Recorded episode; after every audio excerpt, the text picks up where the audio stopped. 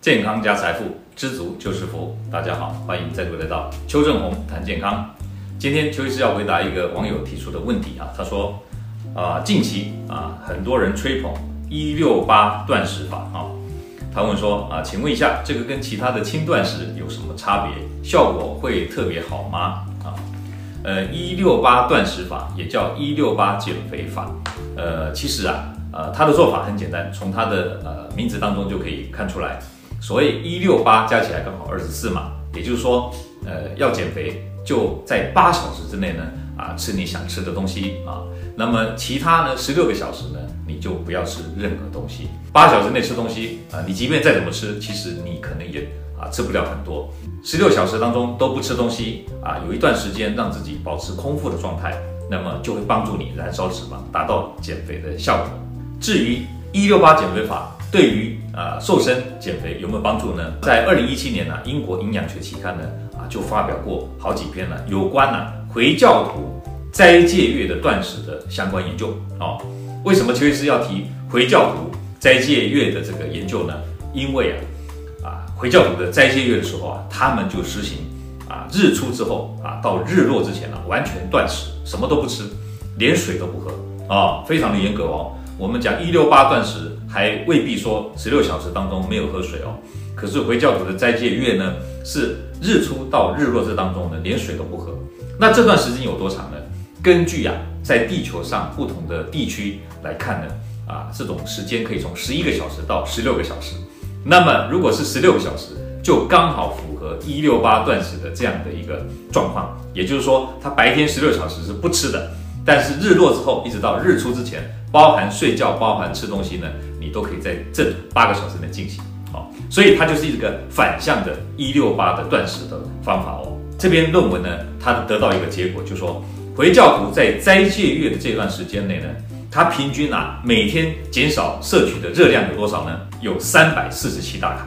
这样子每天减少三百四十七大卡的热量呢，跟我们一六八断食有点像啊，因为。一六八断食，各位想想看，如果你是早上啊八九点起床的，你可以吃东西，到了下午四点以后你就不能吃东西了，是不是很像以前有的人讲说什么过午不食啊，或者是六点以后不吃东西，有点类似这样的状况啊啊，很自然的你就会少掉一餐。因为呢，在这个八小时当中呢，事实上你要吃超过三餐也非常的困难。正常情况下，一餐吃完以后啊，要四到六个小时以后，食物才会完全离开我们的胃部。所以，当你八个小时快结束的时候，你大概呀、啊、只能再吃下一餐。所以，一六八断食呢，它很自然的就让你少吃一餐了。刚刚跟各位提到的这个斋戒月断食的研究呢，他们发觉说，每天平均减少热量三百四十七大卡呢，啊，一个月之后，这些回教徒呢，他们的体重都下降。体脂率也减少，BMI 也减少哦，甚至他们发觉说，连血压都从平均一百二降到一百零七，表示呢，这个斋戒月的断食呢，的确对体重的减轻有帮助。不但如此呢，还可以使血压下降。一个月之后再验这些斋戒月断食的体组成，发现说什么？他们的体脂肪下降，但是呢，瘦肉组织都没有减少。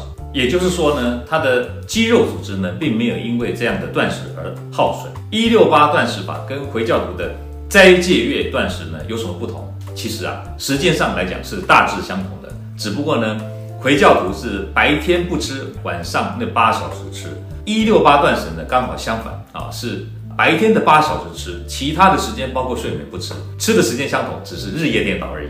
从以上的论文来看呢，一六八断食肯定是有效的。